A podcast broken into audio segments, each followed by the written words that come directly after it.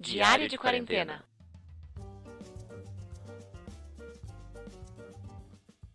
E aí, pessoal, tudo bom? Todo mundo que escuta o podcast da quarentena, meu e da Luz, sejam bem-vindos. Hoje a gente está com o Cauê, nosso amigo aqui, que já morou com a Lucy. Então, faça as apresentações, Luz. Com o Cauê Campos, a pessoa que é, pessoa que é ativista, comunista, esquerdista, locista. Mais algum ista que vocês queiram introduzir aí?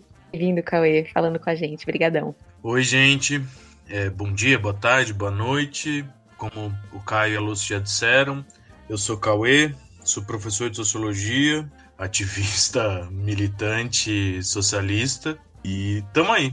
Boa, bem-vindo, Cauê. Bom, a gente estava há uns tempos atrás conversando bastante sobre esse momento que estamos vivendo. Já termos como novo normal, logo tudo isso vai passar, já estão caindo até em desuso, já estão sendo bastante não mais utilizados de tanta loucura que já mudou. Mas a gente queria saber, assim, de você, como que foi o, o seu pré, assim, pandemia, né? Tipo, o dia que você soube ou o dia que você realmente percebeu que a gente estava entrando para uma situação complicada, para um, um, um, lugar, né, que, que a gente estaria até hoje, se você pensou que a gente estaria até hoje nisso. Se quiser começar contando um pouco da sua rotina, de como era antes.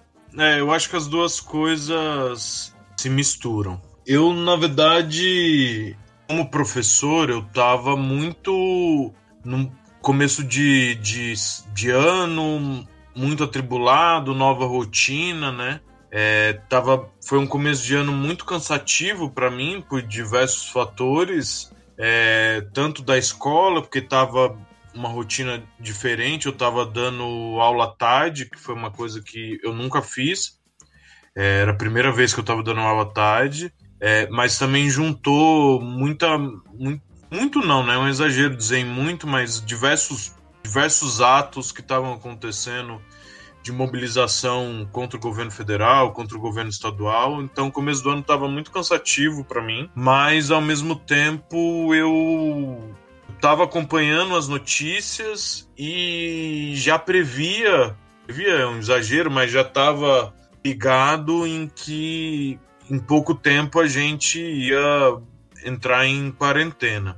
É, eu acho que nunca eu imaginei. Eu devo estar perto de completar 120 dias. É, acho que semana que vem eu completo 120 dias é, de isolamento social.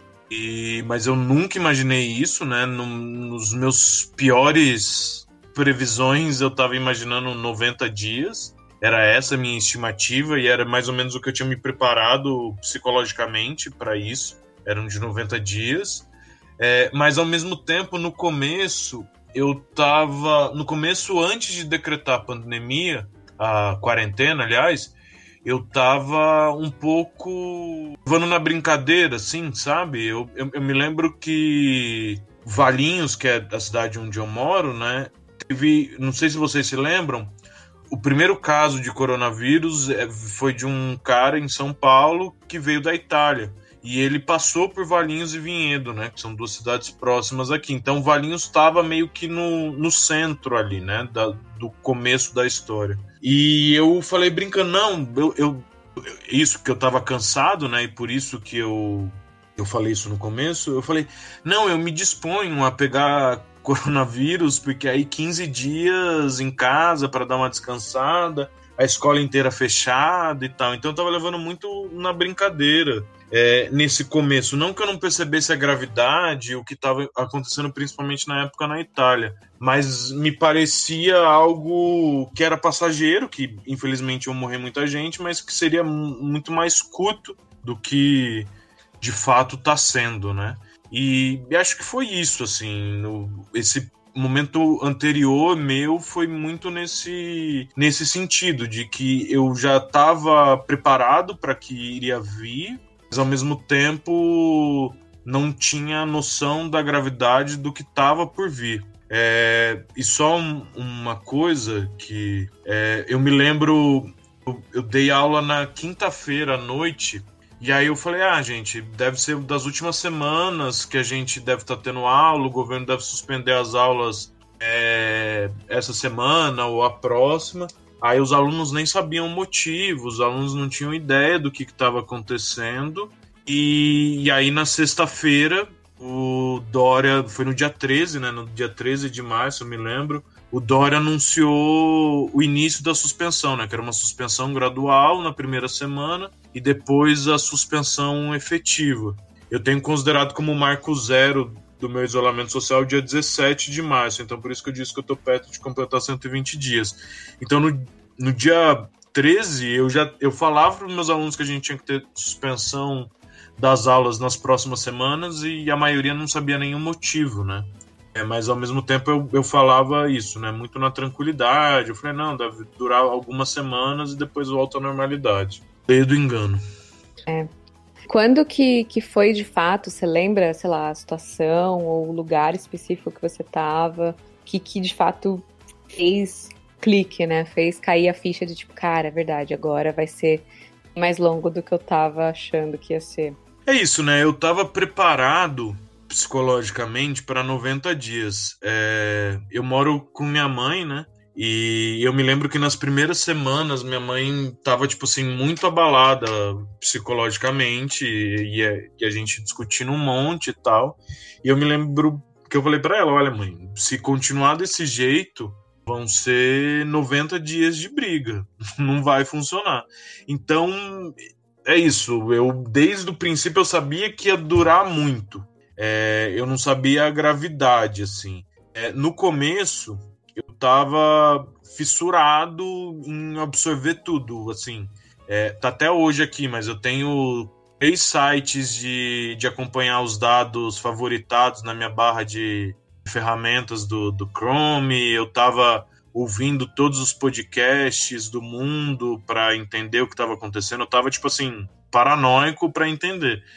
Então, o problema não foi de que eu não me preparei, na verdade. Foi que no começo eu não sabia a gravidade do número de mortos, do sofrimento que ia trazer, de, de todo o problema. Eu não estava dimensionando o tamanho do sofrimento que ia ser não só pra gente, mas principalmente das pessoas que adoeceram, né? Essa ficha sua caiu, então meio que quando ou você viu o número de mortos, ou quando decretou quarentena, ou quando, quando foi? Você lembra bem? Cara, para ser bem sincero, eu acho que caía a ficha mesmo, caía a fichona assim mesmo. É, essa mesmo. É, eu acho que só foi quando eu vi o como que faz o entubamento das pessoas, que é uma imagem horrível assim, é Nossa, pesado mesmo.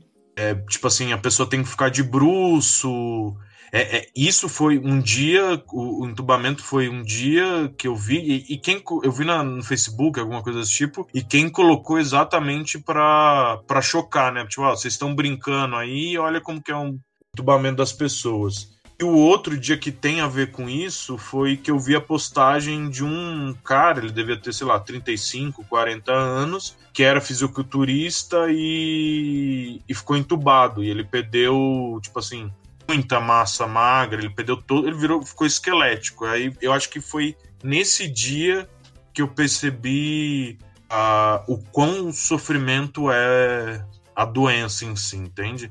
Não tanto da doença, é, o sofrimento não tanto do isolamento, mas da doença foi nesse dia que a ficha caiu, assim, foi quando eu fiquei muito abalado, quando eu é, virou piada, mas eu eu me sustentava meio na história do Bolsonaro, assim, sabe? Do, do histórico de atleta. Ah, eu tenho saúde perfeita, tenho histórico de atleta, blá blá blá. Se eu pegar, não vai fazer diferença nenhuma na minha vida.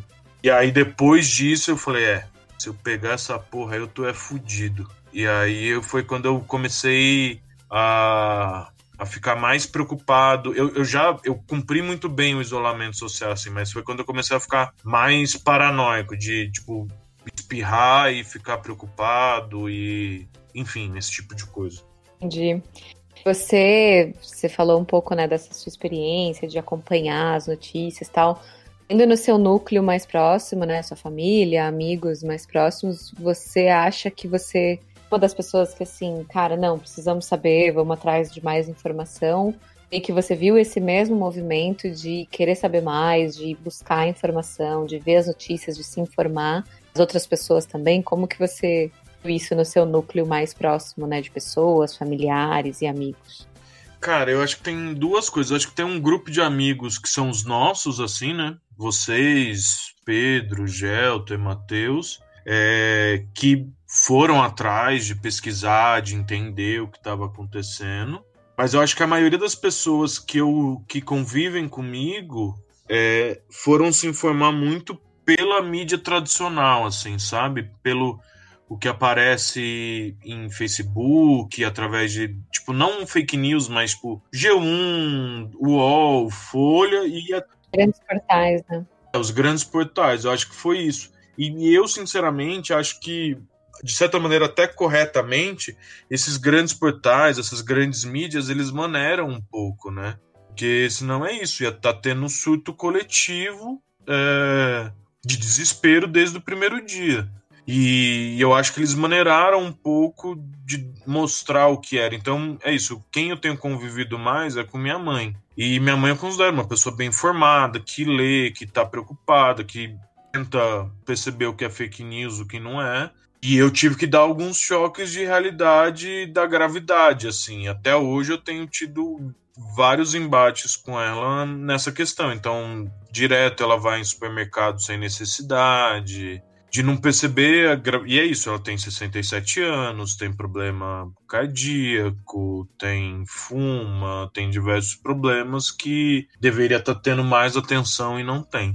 Se puder falar então um pouco mais dessa rotina que assim que instaurou a quarentena, como é que foi para você ter que ficar dar aula, conviver com a sua mãe ou sair para fazer compras para ela?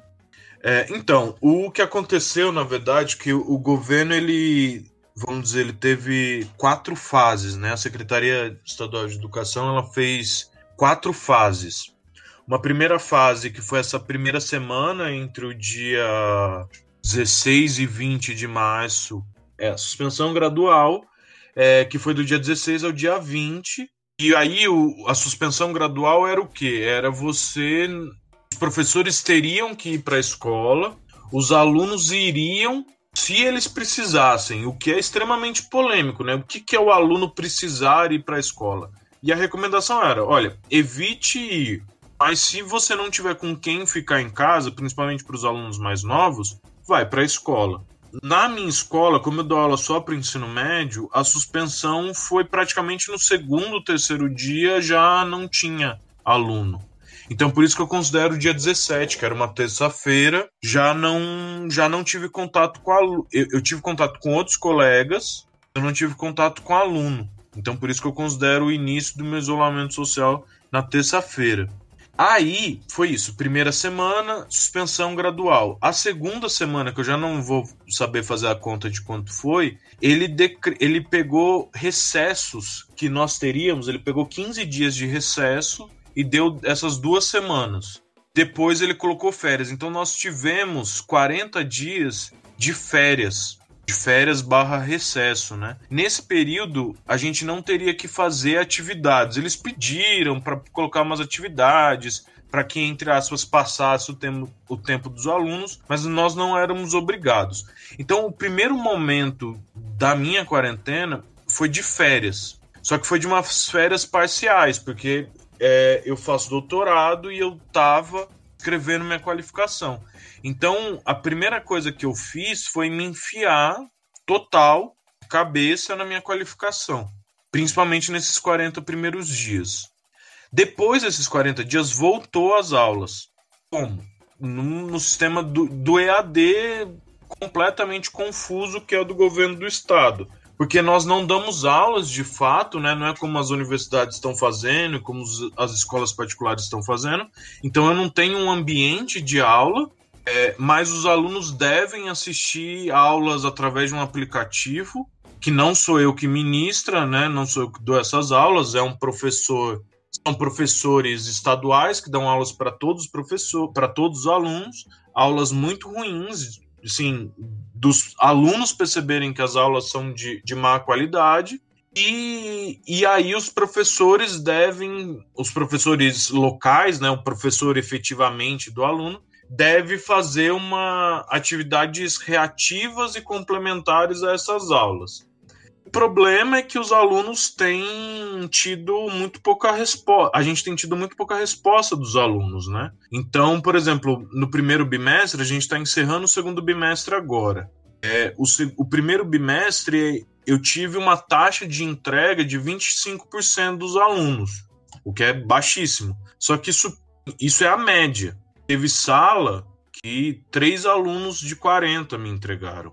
Então, tem uma defasagem muito grande entre o que os alunos, o que a gente está fazendo e o que os alunos estão tendo devolvendo. A, a, devolutiva dos alunos é muito ruim, porque eles não têm acesso ao computador, porque eles não têm interesse, porque eles não têm espaço de estudo, porque eles estão tendo diversos transtornos psicológicos, de ansiedade, é, síndrome do pânico, enfim. E tá, tá um processo muito difícil na educação e está nisso desde então, né? Seria essa quarta fase, seria esse período que a gente está aqui agora. Agora, falando um pouco da minha rotina, né? Falando mais pessoalmente, assim. Como eu disse, a primeira coisa que eu tive foram férias. Só que foi as férias mediadas pelo doutorado, né? Pela escrita da minha qualificação. E aí o que eu fiz foi não ter horário para codar, fazer o que eu estava. Então, eu, eu estudava e tal, mas eu fazia o que eu estava afim, quando eu estava afim. Foi bem desregrado, assim, né? Foi um momento muito desregrado do que eu tive. E aí eu fui percebendo que isso estava me fazendo muito mal, que o que aparentemente era esse desregramento, que poderia significar mais liberdade, eu, eu poder fazer o que eu queria, na verdade estava significando um processo de ansiedade por não conseguir fazer as coisas. Então eu estava dormindo mais, eu estava fazendo menos as coisas que eu precisava fazer. E ao não fazer as coisas que eu precisava fazer, eu, eu ficava mal. E aí, logo depois, a minha resposta a isso foi estabelecer uma rotina muito bem detalhada. Então, de acordar cedo, de fazer exercícios físicos todos os dias, todos os dias por volta de 10, 10 e meia, sentar no computador, escrever e tal, e, e, e, e, e ter uma rotina, né? Eu me percebi ao longo desse processo uma pessoa que precisa de muito de rotina. Eu sempre soube que eu precisava de rotina, mas agora eu consegui estabelecer e, e, e funcionar através dessa rotina. Você teve que adquirir essa rotina depois de quanto tempo? 15 dias, menos?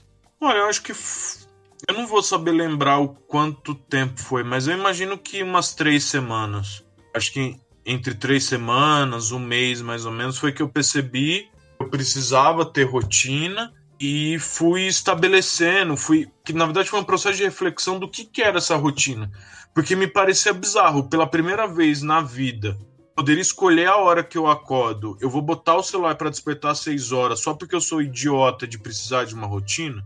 Então, foi um processo de entendimento, do, do, meu próprio entendimento do que, que eu precisava fazer. E foi fun funcionou bem, assim, sabe? Foi, foi indo bem por bastante tempo. Aí eu terminei minha qualificação faz um tempo, para ver como foi longa a quarentena. E é, só que aí depois que eu terminei a qualificação, eu me senti um pouco. Me senti e tô, né? Mais livre, assim, né? Eu tenho. Porque quando você está nesse processo de escrita muito profundo, você acaba deixando mil coisas de lado, né? Coisas que você precisa fazer, mas você vai deixando de lado. E aí, depois que eu terminei a qualificação, que eu qualifiquei e tal, fui botar essas coisas em ordem, assim. E aí, eu tenho mais liberdade de tempo porque eu tenho menos uma pressão do que eu tenho que fazer, mas ainda assim é um acúmulo de tarefas e de coisas para fazer continuamente que atropelam, assim, sabe? É, é, pela primeira vez na vida eu tive que fazer duas coisas que eu não sou acostumado, assim. Eu tive que fazer uma agenda semana passada de tanta reunião que eu estava tendo. Não é só reunião de trabalho, é também, mas eu, eu tava tendo muita reunião da militância e essa semana eu tive que fazer uma lista de coisas para fazer, que também não é uma coisa que eu tenho costume de fazer. E eu tive que fazer essa lista porque senão eu ia me perder na quantidade de tarefa que eu, que eu tenho. E são desde tarefas curtas, tipo, eu administro algumas páginas, aí ter que postar nessas páginas, enfim, até reuniões, aulas, burocracias do, do trabalho que eu tenho que fazer, enfim. É esse um pouco, esse foi um pouco do meu processo ao longo desses quase 120 dias. E nessa linha, Cauê, você até trouxe já alguns pontos pra gente, já foi falando bastante dessa sua nova organização, nova administração do seu próprio tempo, que envolve autoconhecimento, saber um pouco mais do corpo, da mente e tudo mais. Mas teve alguma coisa que você precisou especificamente, seja para a sua vida profissional ou seja para sua vida pessoal, aprender alguma coisa que você não sabia antes e que agora você está colocando mais ativamente, ou reaprender até mesmo nesse sentido? Cara, teve acho que duas coisas. Editar vídeo, que vi, professor virou youtuber agora, né? o novo normal, como é que é? O novo normal. Doutor de conteúdo, é isso aí, é a profissão do futuro. Não, tem um canal de YouTube agora, gente. Faz o jabá aí do canal para as pessoas a seguirem. Não, pelo amor de Deus, credo. É, não, são só minhas aulas, eu não tenho canal no YouTube nenhum, não. São só minhas aulas que eu coloco para os alunos lá. Não, mas eu edito porcamente, então não dá nem para dizer que eu edito, não tem. É só, tipo, cortar é, gaguejadas, erros e coisas do tipo. Eu comecei nessa de, de ter rotina, né? Eu, preci, eu percebi que fazer exercício é muito importante para mim. É, não para emagrecer, não ser saudável passa, mas nem é tão a grande importância. Mas eu preciso fazer exercício para minha cabeça, assim, senão eu endoideço, endoideço completamente, assim. E aí eu montei uma semi-academia, uma, uma academia precarizada no meu quintal. É, e aí eu, eu, sou, eu sou muito. tenho uma coordenação motora muito ruim. Eu tive que repetir exercícios na academia no meu quintal. E tem sido um processo interessante, assim, de, de conhecimento do corpo, de, de, da execução dos exercícios, que tem sido massa. É, e é isso, na gambiarra, usando elástico, usando galão de água, essas coisas eu tenho procurado fazer exercício. Você é um crossfiteiro raiz. É, um crossfiteiro das origens, assim, sabe? É, é um novo adepto do quarentreino. Exatamente. Tem uma galera que treina sem academia, né? Não, mas enfim, é, não, tô treinando em casa e, e tem sido massa. O cara, é, esse é triste. Teve um dia que eu corri 5 quilômetros no quintal, assim. Foram 700 voltas no, no quintal. Foi triste esse dia. Muita gente que acompanha pelo Instagram, fez seu amigo. É a mesma rotina, na garagem de casa tá ali, dando várias voltinhas. Não, pois é. É, não, antes eu tava correndo na rua, né? É, só que aí eu corria no, na estrada e tal. E eu tô pensando em voltar, mas eu tô meio inseguro, porque eu acho que o vírus tá mais espalhado. Eu cruzo com muito, muito poucas pessoas, assim mas eu tô com um pouco de medo de, de voltar a correr na rua. Mas aí eu, como eu fui num ato, é naquele ato antirracista, antifascista que teve, eu me coloquei em 15 dias de isolamento completo, né? Não vi ninguém, nem minha mãe, minha cachorra, nada, só via eu mesmo e eu. E aí eu parei de correr e desde então eu não consegui voltar nesse sentido de não me organizar, de não ter confiança para voltar a correr na rua, assim, tem sido meio complicado para mim. Eu tenho vontade, porque me faz muito bem correr na rua, mas ao mesmo tempo tem me, eu tenho pedido eu tenho tido medo, na verdade, de correr e, pegar. É, é aquele eterno, aquela eterna dúvida, né? O se arriscar e, e tá sujeito né, a, a, contrair o vírus, mas também não sair e, e ter esse queda né, de, de bem-estar do corpo e da mente. Então é essa bola de neve que a gente está passando um pouco agora. Sim. Esses últimos dias. Sim. É, não, e eu tenho tentado fazer algumas coisas em casa, assim, né? Então comprei uma corda para pular, comprei um saco de pancada, tenho feito algumas coisas para minimizar. Mas é isso, eu gosto de correr, eu gosto de nadar e não tá rolando nenhum dos dois. O nadar não vai rolar mesmo, porque não tem piscina nem no prédio, nem muito menos em casa. E aí, pelo menos o correr, né? Eu tô, mas eu tô tentando medir o que, que é melhor. Talvez eu corra, meu plano é correr quinta-feira. Vamos ver como que eu fico daqui até lá.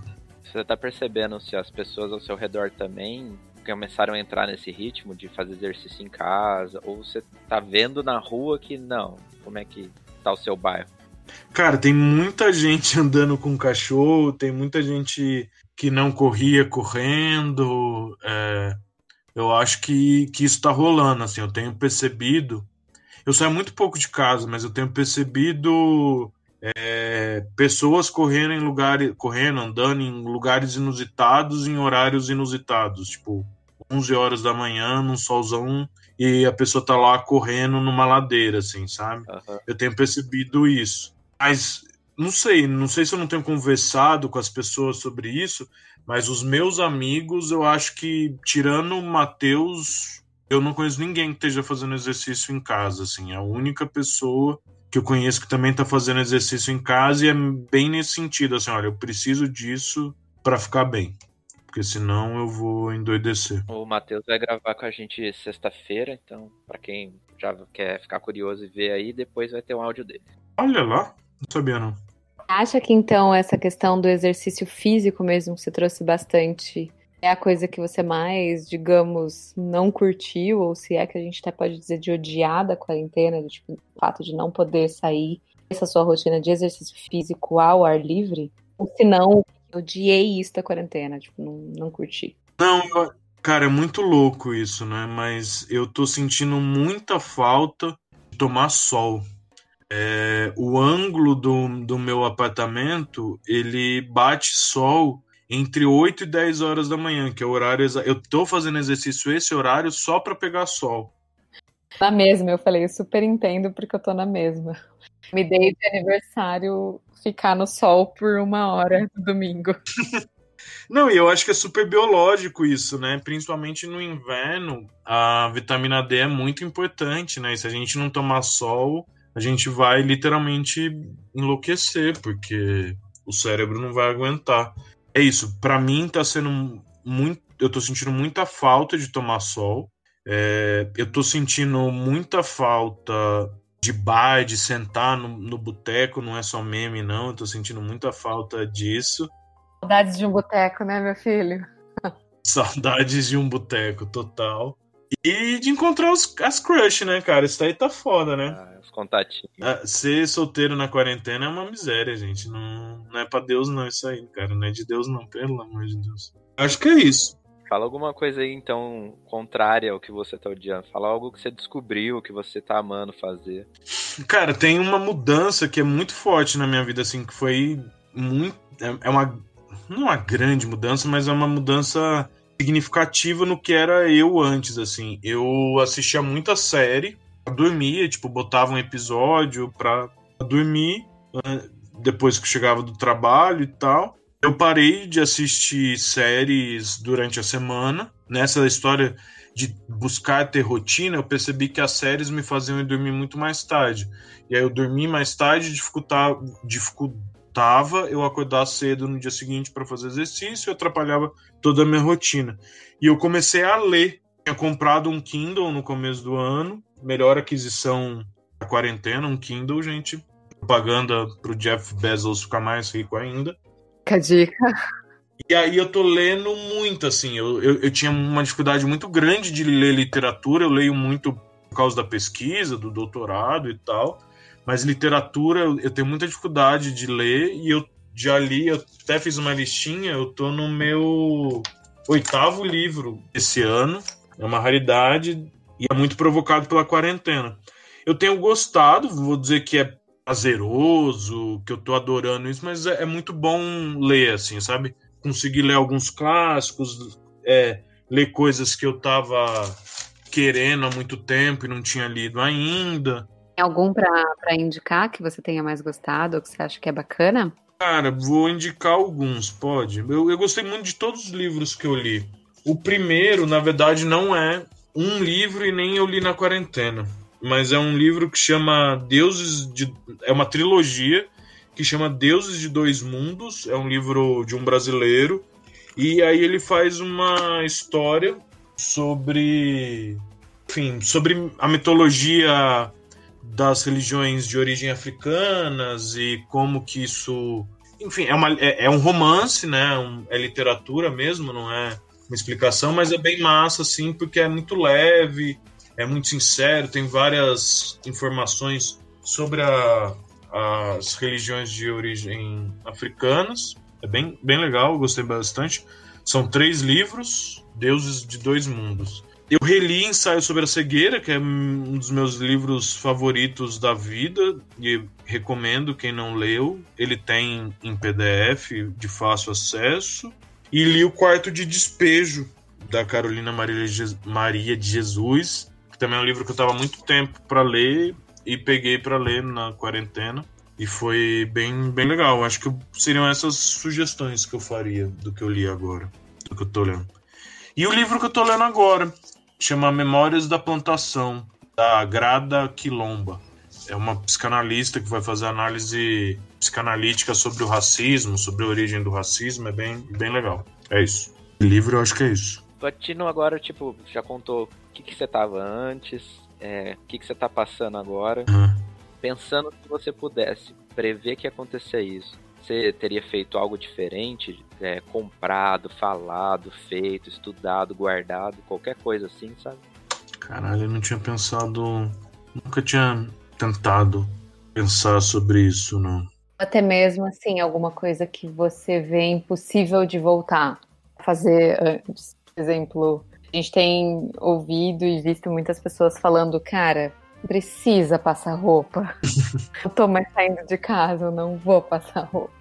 E que aquele ponto de não retorno, tipo, não tem necessidade de ter isso mais e não vou mais fazer, sabe? Nunca passei roupa, gente. Sempre achei um absurdo passar roupa. Sempre fui militante contra o ferro de passar. Eu acho que não tem nem ferro de passar aqui em casa, pra vocês terem uma ideia. E do, do não ferro de passar, estamos aqui também. É. é... Cara, eu acho que eu tenho. o óbvio eu teria aproveitado ainda mais o carnaval, cara. Cara, nossa, tem um arrependimento. Saudade bateu. Bateu, bateu, bateu. É, teve Baiana System em São Paulo, teve navio pirata do Baiana System no dia. Ai meu Deus, eu não vou lembrar que dia que foi. Não foi o 14, foi no sábado anterior ao 14, deve ter sido 7, né? Porque o 14 eu lembro que tinha ato, deve ter, é, deve ter sido no dia 7 de março que foi o, o sábado depois do carnaval, e teve navio pirata. E eu fui dirigindo para São Paulo, eu não bebi, eu não, não fiz nada de ilícito e, e aí eu, porra, esse é um arrependimento. Se eu tivesse, se eu soubesse a merda que ia dar, eu tinha tacado mais o terror ainda nesse Baiana System, cara.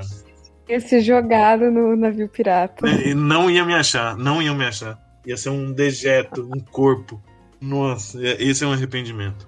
Foi, mas foi bom porque foi meu já tinha, né? Já tinha tido o primeiro caso de coronavírus no Brasil, não tinha transmissão comunitária ainda, mas já tinha o primeiro caso, não tinha tido a primeira morte também. É, mas também foi o, a, a, lavada de alma para entrar na, na quarentena, assim, depois, sabe? Eu teria aproveitado mais, muito mais coisa errada, mas valeu a pena também. Valeu a pena. Não, é o segundo relato que a gente tem que se fosse antes do carnaval, a gente ia estar tá pior do que já tá agora. Cara, eu não consigo nem imaginar. Não, eu, eu já abri mão, eu tava falando isso com a Lúcia, eu acho. Ou com alguém, eu falei. Que o carnaval, o ano novo, que é o meu aniversário, eu já, já abri mão. Já entendi que não vai rolar. Agora. Ó, oh, pra quem não sabe, o Cauê faz no dia 1 de janeiro aniversário essa sorte que eu tenho. A sorte. O meu aniversário, o ano novo, eu já abri mão. Eu acho que não vai rolar vacina até lá. E, e eu já entendi essa parte que vai ser uma merda o ano novo barra meu aniversário. Agora, se não tiver o carnaval, aí a porra vai ficar séria, cara. Eu acho que vai o brasileiro vai endoidecer, assim. Acho que não. É caos. É. Caos na sociedade. É, mas é, é, também é uma coisa que eu tenho refletido nos últimos dias, é o que uma amiga minha falou. Essa quarentena meia bomba que a gente vive no Brasil é a pior coisa possível, né? Porque nem deságua, nem nada, assim, sabe? Você continua. Os 20% que obedecem à quarentena seguem obedecendo, sofrendo em casa e doedecendo, só que daqui a pouco nem a gente vai estar tá aguentando. Eu, eu tô muito próximo desse ponto, assim, de falar, olha, gente, não dá mais, vou tacar o terror, vou viajar, vou pra praia, vou fazer alguma coisa, sabe? Eu tô muito perto desse ponto. Porque.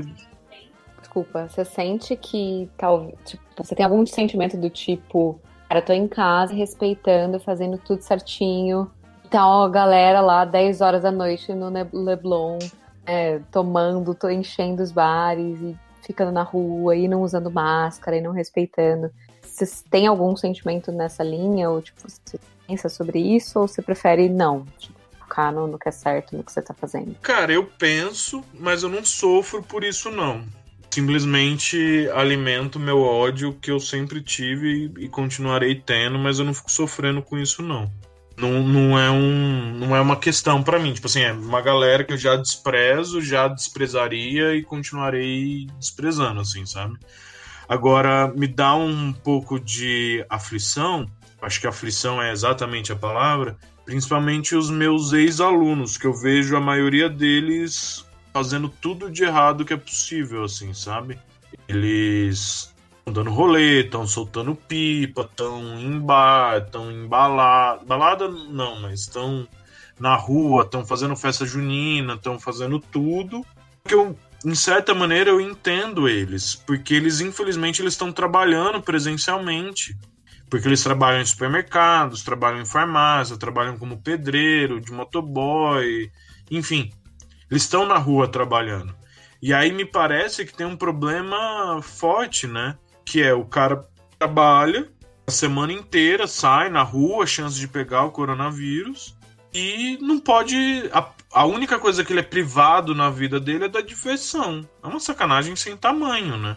Você trabalha, você sofre e depois você só não, não pode se divertir. Isso me dá aflição, porque é triste, né?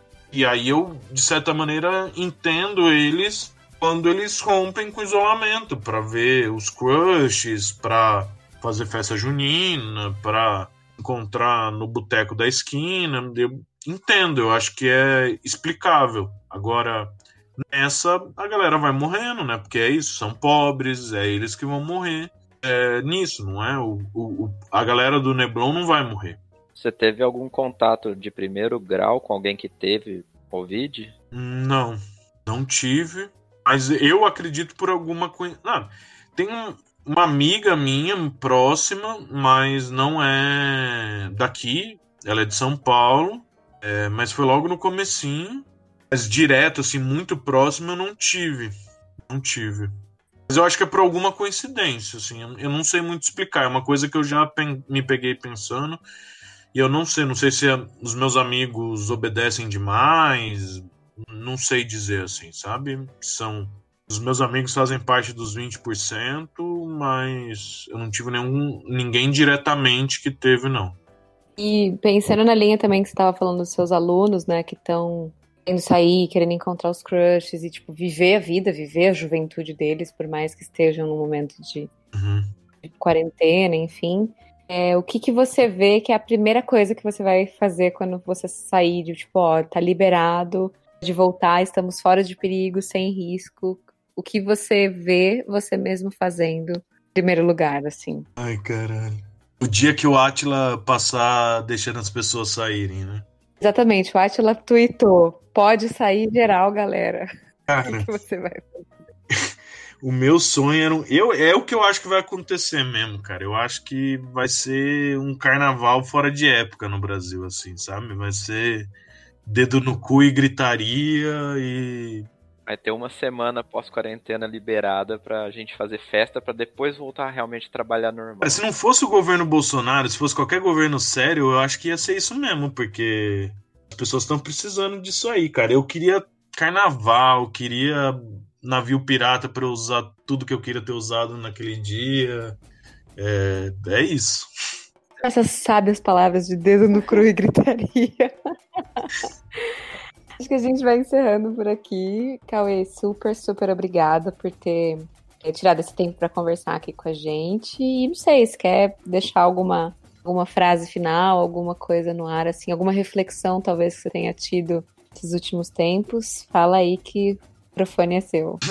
É, não, eu queria um negócio que para mim foi muito importante e eu acho que as pessoas deveriam levar isso mais a sério é, e que deveria ser um direito de todo mundo ter acesso a isso a um preço acessível. Fazer terapia para mim foi fundamental, assim, eu não teria chegado até aqui sem a terapia. A relação, principalmente com minha mãe, ia estar tá muito pior, a relação comigo mesmo ia estar tá completamente absurda. É, foi muito importante. Eu acho que as pessoas deveriam, como eu disse, levar mais a sério, procurar fazer terapia, é, porque muitas vezes a gente acha que tá tudo bem. Nessa conjuntura, todo mundo sabe que não tá tudo bem, né? Mas é, às vezes a gente acha que tá tudo bem com a gente mesmo e não tá. A gente só tá é, escondendo coisas da, de nós mesmos. Eu acho que era isso, uma coisa que eu queria falar. E outra coisa é uma mensagem de otimismo, de que vai passar, pode demorar, a gente vai sofrer bastante, não vai ser fácil. Você falou um pode demorar, não, vai demorar. É, vai demorar, mas vai passar. É, mais ou menos, di menos dias vai passar e a gente vai se reencontrar, vai ser todo mundo, não sei se feliz de novo, porque não sei nem se a gente foi feliz em algum momento até agora, mas a gente vai poder voltar à vida, no mínimo, fazendo o que a gente quer, o que a gente deseja fazer. É isso. É um otimismo não otimista, né? Mas tudo bem, vocês entenderam a minha mensagem final. Eu, eu percebi esse tom, mas foi bem sutil, tá? então acho que tá bacana. Então é isso. Obrigada, Cauê. Obrigado, gente, pela oportunidade. Foi muito legal conversar com vocês.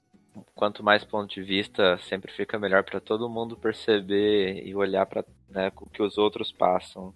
É, se identificar, né, com o que está falando, trouxe vários pontos de autoconhecimento e de reflexão muito importantes para esse momento que a gente está vivendo. Então, de novo, obrigada pelo tempo, obrigada pelas palavras. É isso aí, valeu, pessoal.